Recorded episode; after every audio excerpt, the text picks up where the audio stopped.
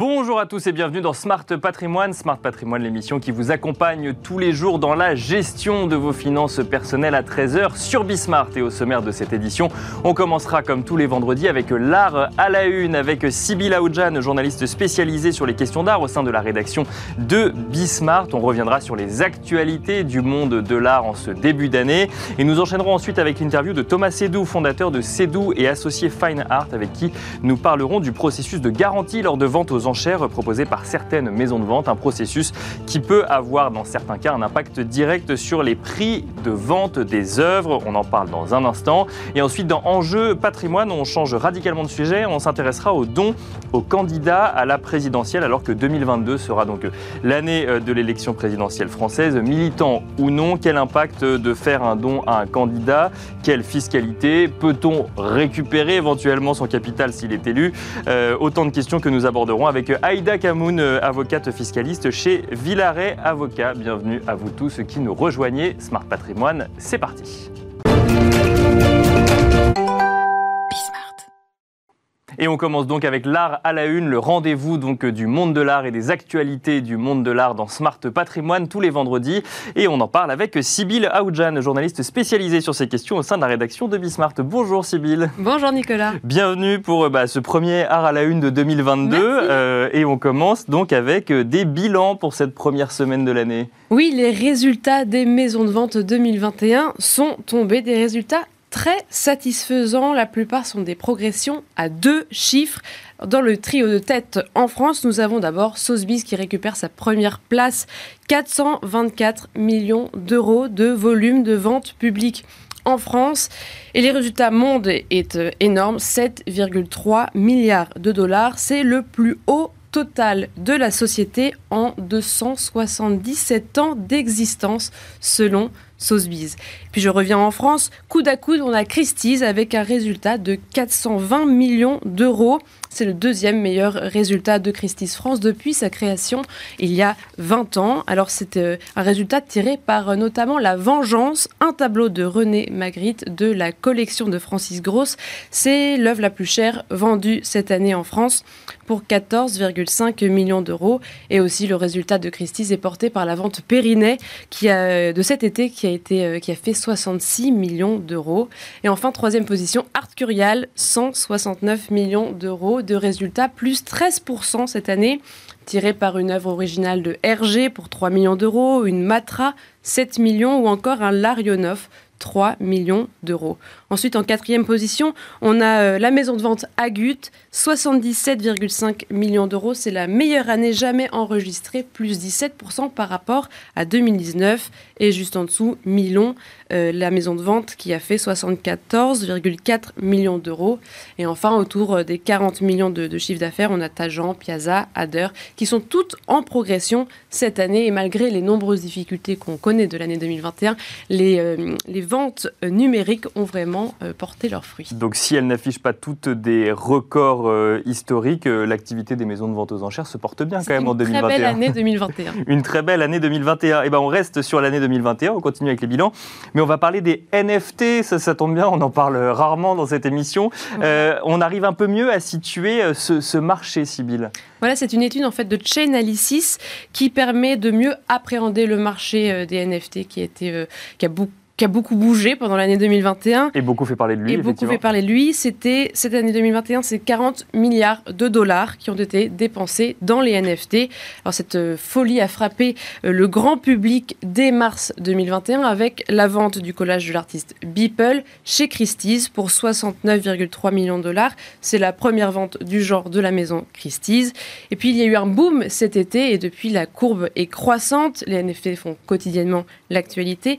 Mais finalement, selon le rapport, il y a euh, très peu en sont les détenteurs et très peu surtout font des plus-values. Selon Chainalysis, seulement 28% des NFT achetés neufs rapportent un bénéfice à la revente. Euh, exactement, ils disent seul un tout petit groupe d'investisseurs hautement sophistiqués amasse la majorité des profits de cet univers.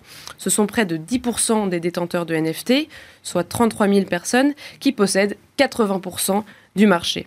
Alors certains disent qu'on tend vers une stabilisation du marché, vers des jetons plus utiles, c'est-à-dire des, des, jetons qui pourraient permettre un accès à un jeu vidéo, par exemple. Et dans ce cas-là, les valeurs seraient beaucoup plus basses, beaucoup plus stables, et on entendrait un peu moins parler des chiffres mirobolants de 2021. C'est ça, donc la folie des débuts, et ensuite on, on s'attend à une certaine stabilisation. on parle d'un marché à 40 milliards, ça veut dire que les fraudes se comptent quoi en millions, Sybille? Voilà, on a aussi entendu parler de plusieurs fraudes et forcément celle-ci rapporte gros.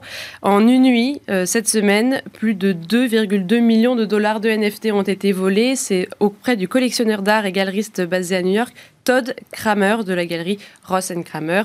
Il a fait une annonce sur Twitter. J'ai été piraté, tous mes singes ont disparu, ils viennent d'être vendus, aidez-moi s'il vous plaît. Bon, le tweet a été euh, supprimé depuis, mais euh, voilà, il a été victime d'une escroquerie par hameçonnage. Le galeriste avait euh, une quinzaine de NFT de la collection qu'on voit ici, Board Ape Yacht Club et Mutant Ape Yacht Club environ 200 000 euros, soit 70 Ethereum chacun. Ça fait cher. Bien sûr. Et donc là, on voit que le marché n'est ni structuré ni régulé, que les victimes, donc sont les acheteurs, sont très vulnérables dans un monde peu maîtrisé. Voilà, ce qui se passe dans le monde des crypto-monnaies arrive également dans le monde des euh, NFT. Alors on change radicalement euh, de registre maintenant, Sybille, et on va trouver un petit peu de fraîcheur au Japon après. Voilà, c'est le prix Matsutani du fonds de dotation Sean qui a été décerné à Yoshi Kamimura. C'est ce que détaille le quotidien de l'art. Ce prix a été créé en 2016 par deux artistes, Kate Van Houten et Takesada Matsutani, une dotation de 10 000 euros au vainqueur. Chaque année, une personnalité du monde de l'art est invitée par Sean pour proposer cinq artistes à un jury avisé. Donc là, c'est Yoshi Kamimura qui est né en 1982 à Shiba au Japon. Il est diplômé des beaux-arts de Tokyo et son travail met en relation le son et l'image. Il réalise ce qu'on appelle des soundscapes, donc des paysages sonores. Cela peut prendre différentes formes, des installations immersives des œuvres picturales, des performances. il a été exposé à la Bibliothèque nationale de France en 2020. Voilà, donc c'était les actualités de la semaine euh, du monde de l'art, donc euh, la première semaine euh, de janvier où on a tiré un certain nombre de bilans. Merci beaucoup, euh, et on enchaîne avec vous, Thomas Sédou, fondateur de Sédou et associé Fine Art. Bonjour, bienvenue sur le plateau de Smart Patrimoine. Merci de me recevoir. On reste dans le sujet donc du, des sujets en lien avec le monde de l'art. On va parler ensemble de garanties, ces garanties qui sont proposées par les maisons de vente aux enchères avant une œuvre. C'est un mécanisme qui est assez méconnu, mais qui peut avoir quand même un, un impact direct sur le prix de vente de l'œuvre. Est-ce que vous pouvez nous expliquer tout simplement ce que c'est qu'une garantie Bien sûr. Alors le, processus normal de consignation en vente aux enchères consiste à ce que vous confiez votre tableau à une maison qui va vous donner une fourchette d'estimation qui représente la valeur de l'œuvre et avec laquelle vous allez définir un prix minimum de vente qui est un prix de réserve, mhm. en dessous duquel, lors de la vente aux enchères, si ce prix n'est pas dépassé ou atteint, l'œuvre reste invendue. Il y a une vingtaine d'années, environ même 25 ans maintenant, euh, certains euh, avocats américains qui s'occupaient de successions très très importantes, euh, ayant une responsabilité juridique engagée eux-mêmes, ont demandé aux ventes aux enchères la possibilité de se protéger en demandant un minimum financier, un minimum de prix par rapport à soit un tableau, soit une collection de tableaux à être mis en vente. Et donc, euh, cette espèce d'assurance qui vous garantit un prix minimum lors de la vente aux enchères vient à un prix, bien entendu, qui est, si cette garantie doit être dépassée, à ce moment-là, le surplus euh, est divisé entre la maison de vente aux enchères qui a donné la garantie et le vendeur. Euh, parce que d'une certaine manière, en garantissant l'œuvre, la maison de vente aux enchères devient copropriétaire de l'œuvre. Mais ça veut dire qu'il y a une estimation, euh, donc euh, mettons qu'une œuvre qui pourrait aller jusqu'à, je ne sais pas, 10 millions d'euros, une estimation qui est faite à 5 millions, mais la maison de vente aux enchères pourrait dire qu'il y a une garantie de vente à 3 par exemple, c'est ça? Je, vous vois très hésitant, vous ne souhaitez pas me donner le tableau à 5 millions parce que vous avez peur que dans le climat actuel, nous n'allons pas atteindre le prix souhaité. en contrepartie, moi je vais revenir vers vous en vous disant, écoutez, quoi qu'il arrive, je vous garantis 5 millions quoi qu'il arrive le jour de la vente. La maison de vente. Alors, la maison de vente, ce prix, euh, c'est euh, évidemment pris sur Nostro, sur le compte interne de la maison de vente aux enchères, sur les finances de la maison, et ça peut être un poids très très important. Surtout qu'au fur et à mesure des années, le nombre de garanties s'est multiplié, et ça a été une demande non plus réservée à des avocats américains dans le cadre d'une succession importante, mais à peu près tout le monde, à tous les vendeurs qui se disent, écoutez, moi si vous me proposez un prix minima, je suis partant. Et donc ce que les maisons ont fait pour que ça ne pèse pas trop sur leurs finances en interne, c'est qu'ils ont revendu ces garanties à des tiers. Euh, qui est à la grande mode aujourd'hui, où 80% des garanties sont financées par des tiers qui peuvent être, on espère, des collectionneurs, euh, qui souhaitent euh, avoir un pied dans la porte, si je puis dire, en s'engageant sur une garantie sur un tableau, ou alors des financiers qui le font de façon totalement spéculative et qui espèrent euh, que profiter de la hausse du marché de l'art euh, pour pouvoir gagner de l'argent. Euh, donc c'est un mélange des deux, mais c'est devenu extrêmement important. c'est s'est développé vraiment ces garanties de tiers en 2017. Euh, lors de euh, l'apogée du marché, euh, et ça représentait pratiquement 80% des lots présentés en vente. Mais ça fausse pas complètement le marché de, la, vente en elle-même s'il y a déjà un acheteur qui est prêt à acheter à un prix fixé Vous avez à tout à fait raison. Ça fausse pas, ça modifie le processus de vente. Avant, 80 ou 100% de l'intérêt manifesté pour un tableau par le biais des enchères se faisait lors de la vente auprès du commissaire-priseur. Les gens levaient la main, étaient au téléphone, participaient. Aujourd'hui, il y a une sorte de pré-vente qui se passe effectivement, euh, puisqu'il y a un travail secret en interne préalable à la vente entre le garantisseur et le vendeur, où il trouve un accord qui est secret sur un montant minimum. Donc c'est vrai que Aujourd'hui, ces montants minimums sont devenus des montants maximums, euh, souvent bien au-delà des records du monde établis. Donc le jour où l'œuvre arrive en vente aux enchères, finalement, vous commencez les enchères au montant de la garantie, par la force des choses, et ce montant est déjà un prix record. Donc vous avez, si vous voulez, une partie des enchères qui manque maintenant parce qu'elle est discutée en amont, si je puis dire, de la vente, euh, pour assurer les vendeurs et pour assurer le marché. Hein. Donc c'est vrai que dans une, période de pandémie comme celle d'aujourd'hui qu'on a vécue depuis deux ans, où le marché était très incertain, où les vendeurs évidemment étaient extrêmement hésitants à consigner Bien en vente aux enchères, le fait d'avoir des garanties euh, les a rassurés et leur a permis euh, de tester le marché, si je puis dire, et nous, intervenants du marché, d'avoir un marché. Euh, tout simplement. Mm.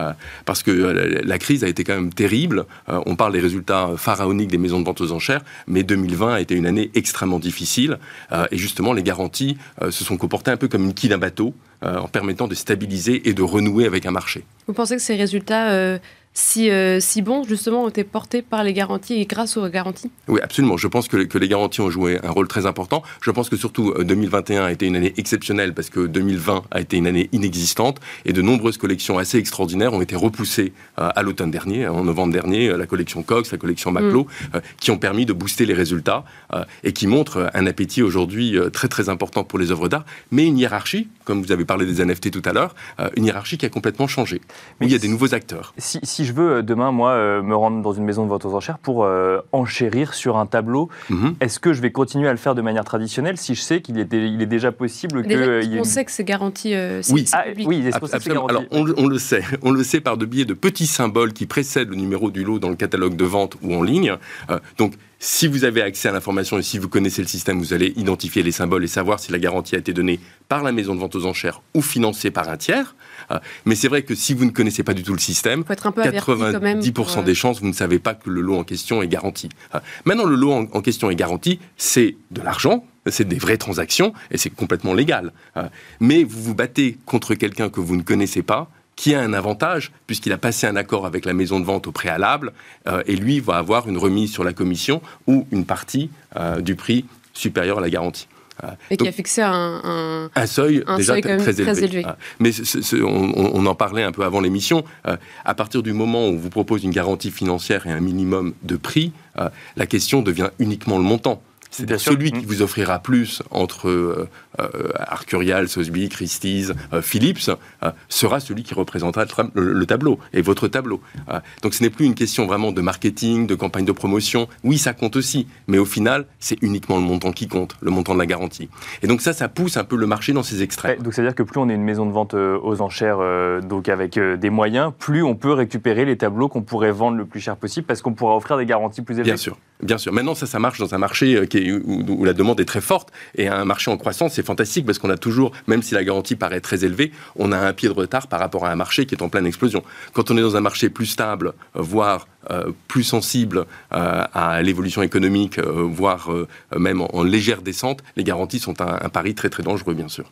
Mais du coup, je reviens à ta question, Nicolas. Est-ce que quel est l'intérêt du coup pour quelqu'un qui s'y connaît pas trop d'aller en salle de vente? Parce que ça, ça décourage pas quand même je, pense que, la, maison de vente aux enchères d'abord présente euh, un ensemble d'œuvres que vous ne verrez pas ailleurs. Mhm. Euh, euh, ensuite, il y a la vente aux enchères permet une transparence de la finalité de la transaction. On n'est peut-être pas là au départ, mais on est là à l'arrivée. oui, parce que le montant de la garantie n'est pas connu par l'acheteur. D'accord. Il, il, peut le demander. Pas connu. On, le sait à peu près. D'accord. On, peut l'estimer. à peu près. et c'est vrai que, en général, des nouveaux acheteurs qui achètent à un niveau d'œuvres assez importante sont systématiquement conseillés par des tiers euh, par des gens comme moi, qui disent et qui analysent euh, l'œuvre qui va arriver en vente et qui leur disent attention, ça a été garanti à tel niveau, etc. D'accord. Euh, d'avoir l'information à disposition. c'est comme tout métier en fait. tout métier demande aujourd'hui de plus en plus de professionnalisme et un peu une vue de l'intérieur pour qu'on sache les deux côtés de la pièce de monnaie, si je puis dire. Et vous disiez qu'on pouvait aussi négocier les frais, donc euh, un garantisseur pourrait avoir des frais un peu plus ah bah bien sûr, euh, bien, sûr, ça c'est normal. Le, garantisseur qui, entre guillemets, prend à sa charge une garantie de 10 millions de dollars sur une œuvre d'art et donc mhm. qui soulève le poids financier à la maison de vente aux enchères en le prenant pour soi, euh, il a envie d'une contrepartie. Donc soit il aura la majeure partie de cette clé de répartition au-dessus de la garantie, qui en général est 70% pour le vendeur, 30% pour la maison ou pour le garantisseur, soit il aura une partie de cet argent-là, mais également un, retour, une, euh, une déduction de la commission acheteuse qui se situe entre 20 et 25%. Euh, il pourra avoir une remise sur ce montant-là également. Alors, pour, pour, bien se rendre compte et pour, euh, et, pour conclure, est-ce que là, on, a vu, par exemple, en 2021, donc on a vu que ça a été une année record pour certaines maisons de mhm. vente aux enchères. Quand on parle des œuvres en tant que telles, on a vu des œuvres que vous auriez jamais imaginé partir à un prix aussi élevé, qui, ah bah euh, du coup, euh, avec les garanties, sont partis beaucoup plus, beaucoup plus élevé sans aucun doute, la plus grande surprise de 2021, ça a été les 5000 derniers jours de Beeple, le NFT, où jamais on imaginerait qu'une œuvre virtuelle puisse se vendre pour 69 millions de dollars. J'irais même au-delà on ne savait pas ce que c'était qu'une qu'une qu'un NFT euh, ni qu'une œuvre virtuelle. Euh, donc c'était vraiment inimaginable. Et donc ça, c'était c'était une œuvre garantie selon vous? euh, Non, non, c'était pas garanti parce qu'on n'avait absolument aucune. D'accord. ah oui, en termes de montant. bien sûr. Maintenant, les, en ce qui concerne les garanties, il n'y a aucun doute que les deux collections, qui est la collection Cox de tableaux impressionnistes et post-impressionnistes vendus au mois de novembre chez Christie's et la collection Maclo vendue chez Sotheby à 660 millions de dollars, que les, deux étaient garanties, les deux collections. Toutes les œuvres de la collection. Toutes les œuvres étaient garanties. Une partie était revendue des tiers, une partie partie était maintenue par la maison, euh, mais sans aucun doute, ça a contribué au prix record qu'elles ont obtenu, et sans aucun doute, ça a permis de présenter ces collections dans un marché encore très, très incertain. Euh, et pour nous, c'était très très important. Sinon, ils ne se seraient pas permis de mettre en vente. Non, sinon ils n'auraient pas pris le risque de, de, de, de, mettre en vente ces deux collections très très importantes sans avoir des assurances financières. Ça, c'est sûr. Donc les garanties nous ont permis de les avoir, ces collections, et de renouer avec un succès euh, sans précédent. Eh ben, merci beaucoup. Ce sera le mot de la fin de cette interview. Merci. Thomas Sédou, fondateur de Sédou et associé Fine Art. Merci également Sybilla Oudjan, euh, journaliste spécialisée sur les questions d'art au sein de la rédaction de Bismart. Et quant à nous, on se retrouve tout de suite dans Enjeu patrimoine. Et on enchaîne à présent avec Enjeu patrimoine. Enjeu patrimoine où nous allons nous poser la question des dons aux formations politiques alors que l'année 2022 euh, qui s'ouvre sera justement celle de l'élection présidentielle. Euh, comment donner un candidat pour sa campagne? Quels sont les avantages ou les conditions pour le faire? Nous en parlons avec Aïda Kamoun, avocate fiscaliste chez Villaret Avocat. Bonjour Aïda Kamoun. Bonjour. Bienvenue sur le plateau de Smart euh, Patrimoine, un sujet donc en lien avec l'actualité de cette année puisqu'on on, va parler donc de ces potentiels dons qu'on peut faire à une formation euh, politique. Euh, il y a une différence à faire quand on est dans une chronologie finalement ou dans une période de campagne électorale que euh, le reste du temps. Là aujourd'hui, si on veut, en tant qu'épargnant, faire un don au candidat ou à la candidate de son choix, un, c'est possible, et deux, quel est le mécanisme pour le faire? Alors euh, oui, euh, bien évidemment, c'est tout à fait possible. Et euh, celui qui va réaliser donc un don va pouvoir bénéficier d'une réduction d'impôt. D'accord. Juste une petite question. Il ne faut pas forcément être adhérent à un parti politique ou militant pour le faire? Non, pas du tout. Et d'ailleurs, il y a une distinction qui se fait entre les dons qui sont réalisés dans le but de financer une élection et les dons ou les cotisations qui vont être versées à un parti politique. D'accord. Alors, la réduction d'impôt va être la même, mais euh, la limitation des montants que l'on peut donner, par contre, va euh, être différente. Et alors, si on prend le cas d'une campagne électorale, et donc là, euh, d'un candidat choisi à qui on voudrait faire un, don, comment, ça fonctionne concrètement? Alors, concrètement, bah, là, pour l'année 2022, il va y avoir finalement deux élections importantes. il va y avoir les élections présidentielles, il va y avoir également les élections législatives. Mhm. On va pouvoir donner pour financer ces deux campagnes. D'accord. Le montant va être limité. Il est de 4600 euros euh, par, euh, par élection. D'accord. Et euh, donc on peut donner deux fois en fait pour les deux pour les deux élections sur deux listes différentes. Exactement. donc une personne peut donner 4600 euros pour les présidentielles et 4600 euros pour les législatives. D'accord. Voilà. Ensuite, il va y avoir donc une, une réduction d'impôt qui va être appliquée à ce montant, qui équivaut à 66% du montant qui a été donné. D'accord.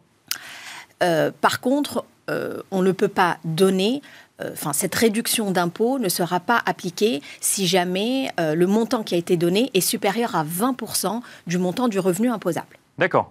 Voilà.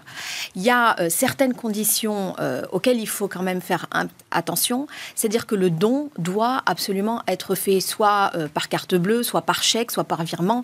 En gros, le don ne doit pas être réalisé en espèces. En gros, il doit être traçable, si je comprends bien. On doit, ça. Parce que derrière, pour, il faut qu'on puisse vérifier comment les candidats se sont financés et donc il faut qu'on puisse, faut qu'on ait une preuve de la transaction. Exactement. Il faut aussi absolument conserver le reçu qui va être donné euh, en contrepartie. D'accord. Euh, parce que euh, si jamais l'administration fiscale demande le justificatif, il faut être capable de le donner.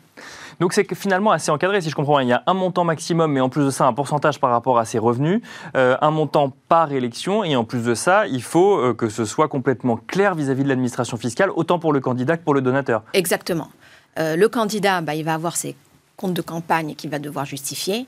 Et pour le donateur, il va avoir ce reçu qu'il va devoir remettre si jamais l'administration fiscale le demande. Euh, après, on peut aussi euh, donner un parti politique. Et là, on passe sur un autre plafond qui est de 7500 euros par personne. Alors, il y a euh, bien évidemment toujours ce plafond de 20% de revenus par an, mais il y a mhm. un autre plafond qui va se rajouter lorsqu'on donne à un parti politique. on ne peut pas, au sein d'un même foyer fiscal, donner plus de 15 000 euros par an. D'accord, c'était justement ma question parce que j'allais hum, généralement, alors on peut avoir des divergences euh, de, de, points de vue politiques dans, dans, les familles, mais on peut aussi euh, avoir des, convergences de points de vue. Donc là, ça veut dire que dans une campagne électorale, si on reprend le montant que vous nous avez donné, c'est par personne, c'est-à-dire que ça peut être euh, toutes les personnes du foyer fiscal peuvent faire ce même don, ce qui n'est pas forcément le cas dans un parti politique, c'est ça que vous nous dites? Oui, exactement. En fait, dans un parti politique, si par exemple un foyer est composé d'un avec un enfant majeur, par mhm. exemple. Et que, euh, donc, du coup, on a un foyer fiscal composé de trois personnes. Chacune de ces personnes va donner 7500 euros, peu importe, soit au même parti, soit à des partis différents.